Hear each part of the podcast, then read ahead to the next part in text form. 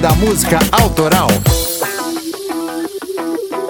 A sexta temporada do clube já começou e quem ouviu o episódio 51 sabe que The Wall foi o muro que derrubou muros. E essa simbologia transcende a imaginação, porque em 1990, Roger Waters, o responsável pelo conceito de The Wall, fez um mega espetáculo nas ruínas do recém-derrubado Muro de Berlim. Aqui é o Gilson De Lázari e esse é mais um Drops do Clube da Música Autoral.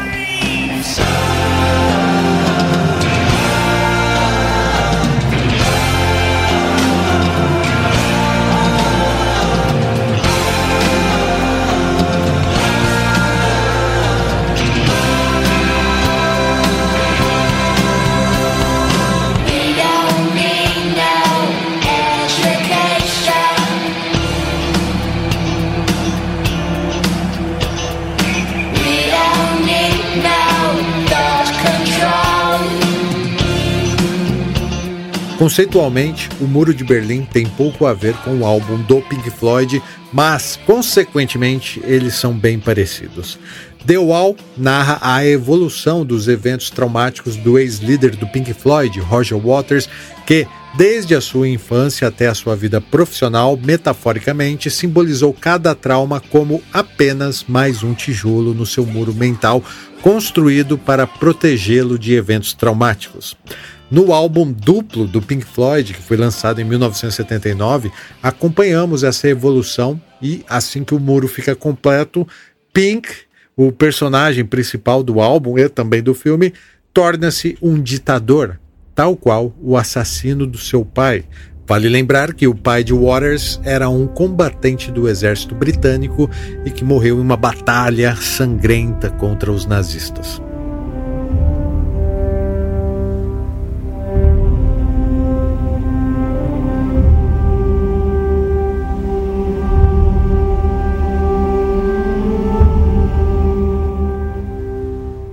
Já o Muro de Proteção Antifascista, também conhecido por Muro de Berlim, é um evento histórico real e traumático porque faz parte da guerra ideológica que dividiu a Alemanha em dois países.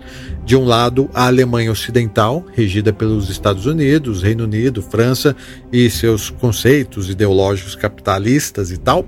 E do outro lado, a Alemanha Oriental, sob o domínio da União Soviética e seus conceitos socialistas. Você provavelmente aprendeu isso na escola, mas eu acho intrigante imaginar uma Europa devastada no pós-guerra, principalmente a Alemanha, que foi o marco zero né, da Segunda Guerra Mundial, e os governantes ainda brigando por poder. Às vezes eu acho até que é por isso que os extraterrestres não se revelam, né? a humanidade é uma raça autodestrutiva e provavelmente tentaria guerrear até com os visitantes de outros mundos. Vejam a Rússia, por exemplo, de novo tentando iniciar uma guerra. E não que os Estados Unidos sejam bonzinhos, não, tá? Nada disso, pelo contrário. Mas após a Segunda Guerra, foram eles que propuseram o Plano Marshall de reconstrução da Europa, fomentando a autossuficiência desses países, inclusive da Alemanha. Mas os russos, já com aquela bandeira unificada da União Soviética, não curtiam muito essa ideia de autossuficiência. Stalin tinha planos claros de enfraquecer o controle britânico e queria minar a influência dos Estados Unidos na Europa, uma disputa que acaba por instaurar a tal Guerra Fria.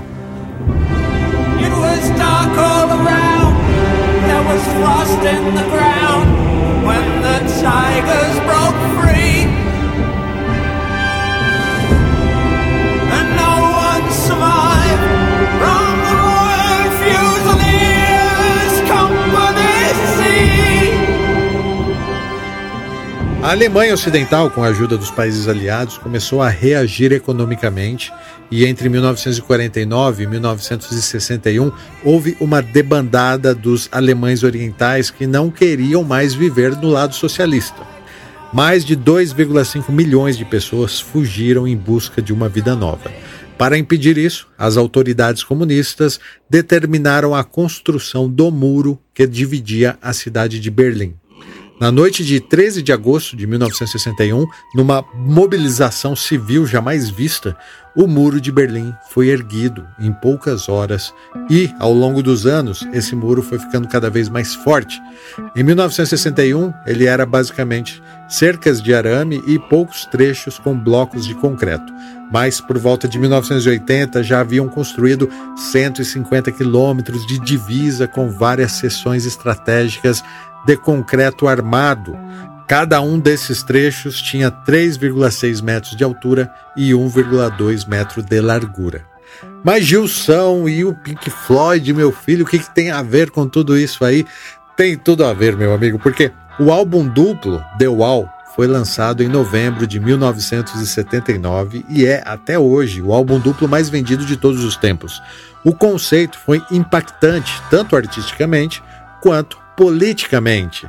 Vale lembrar que antes de The Wall, o Pink Floyd lançou Animals, um álbum conceitual baseado no livro de George Orwell, A Revolução dos Bichos, que narra a jornada de um grupo de animais que decide se rebelar contra a exploração dos humanos.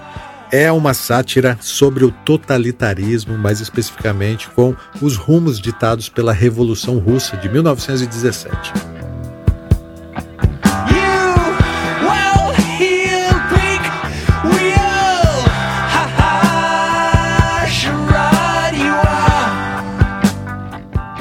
Vale lembrar também que o Pink Floyd, nos anos 70, era a banda mais vendida do Reino Unido, da Europa lá e tal, e tinha uma imensa legião de fãs. Foram eles que promoveram os primeiros concertos de rock em estádios, mobilizando multidões.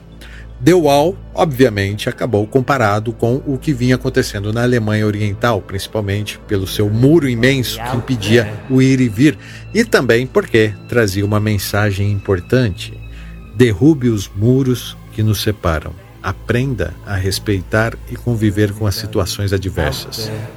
The Wall foi um muro que derrubou muros.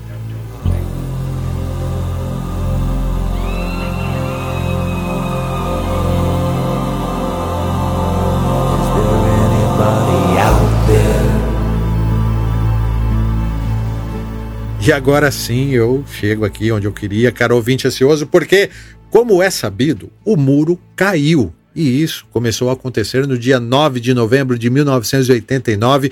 Eu tinha 11 anos e estava na frente da TV quando chegou a notícia. As duas Alemanhas festejam o fim do Muro da Vergonha. Soldados da Alemanha Oriental começam a derrubar uma parte do Muro de Berlim um dia depois da abertura de todas as fronteiras do país. 28 anos de separação forçada e sofrida acabaram de repente, por decreto do mesmo partido que construiu a obra. Berlinenses dos dois lados mal podiam acreditar. Até batucada entrou na comemoração junto ao tradicional portão de Brandemburgo. Aqui, os berlinenses resolveram ocupar o próprio muro, num ritual de exorcismo ao monumento odiado há quase 30 anos. Poucas vezes é possível testemunhar um acontecimento e ter certeza de que a história, com H maiúsculo, está sendo escrita diante de seus próprios olhos. Este certamente é um desses momentos. É, e o Muro da Vergonha já vai tarde e ele não serve agora nem para museu. A menos que se queira fazer dele um monumento à tirania, coisa da Idade Média. A sua queda sob pressão era só o que faltava para desencadear, a partir de agora, o efeito dominó sobre os regimes ainda fechados da Bulgária, Romênia e, quem sabe, um dia também a Albânia. O otimismo foi tão real que embalou semanas e até meses de comemorações devido à queda do muro. Artistas passaram a se apresentar nas ruínas e vejam só, Roger Waters foi convidado para fazer um show, mas não um show qualquer, um mega espetáculo onde tocaria todas as músicas de The Wall na íntegra para coroar a celebração da Alemanha Unificada. You gotta,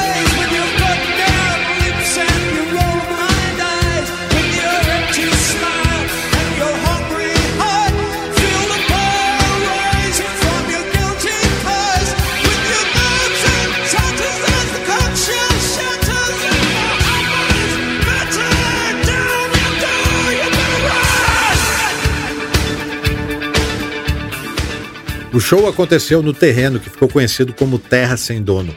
Roger Waters contou com convidados ilustres como Scorpions, Cyndi Lauper, Johnny Mitchell, Brian Adams, Sinead O'Connor, entre outros. Esse concerto ficou eternizado como um dos maiores espetáculos da história da música, enfatizado pelo simbolismo poético devido à queda do Muro de Berlim. É claro que, como fã, eu queria o Pink Floyd lá tocando junto completo com Nick Manson, Richard Wright David Gilmour, mas isso não foi possível porque Roger Waters saiu da banda em 1985, cinco anos antes da apresentação em comemoração à queda do Muro de Berlim.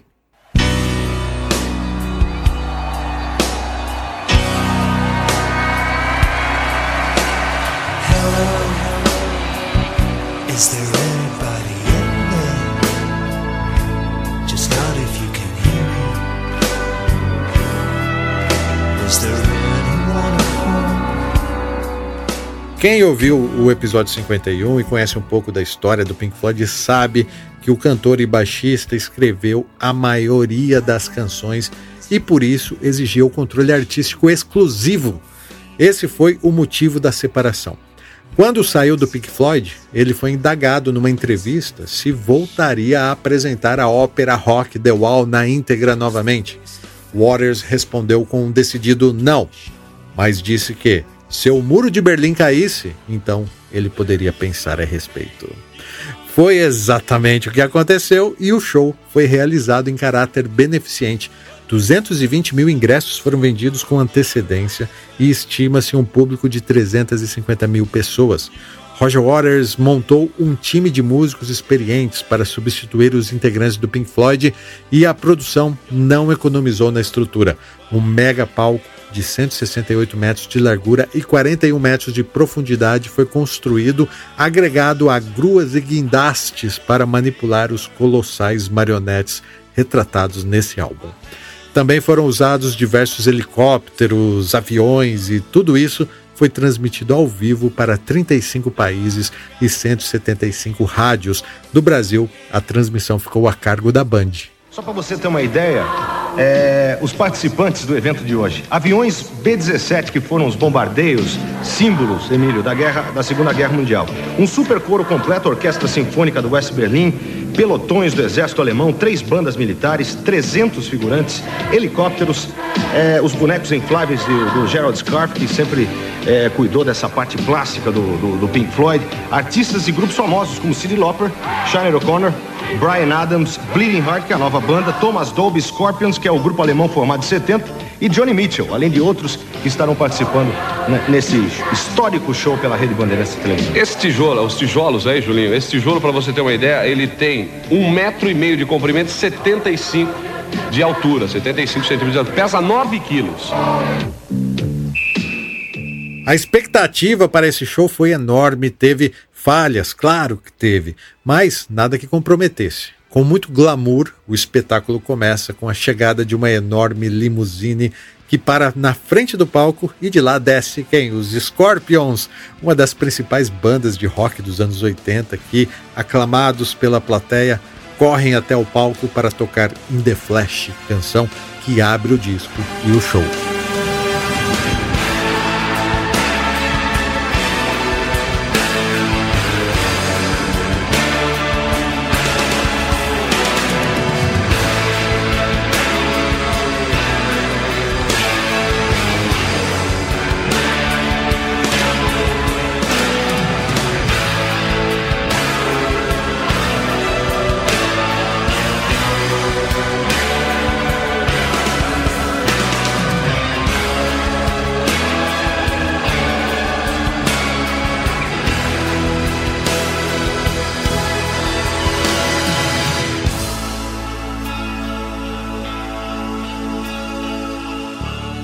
Você pode conferir esse show na íntegra no YouTube e vale muito a pena, principalmente nesse atual momento de insegurança que vivemos com essas novas ameaças de guerra, né?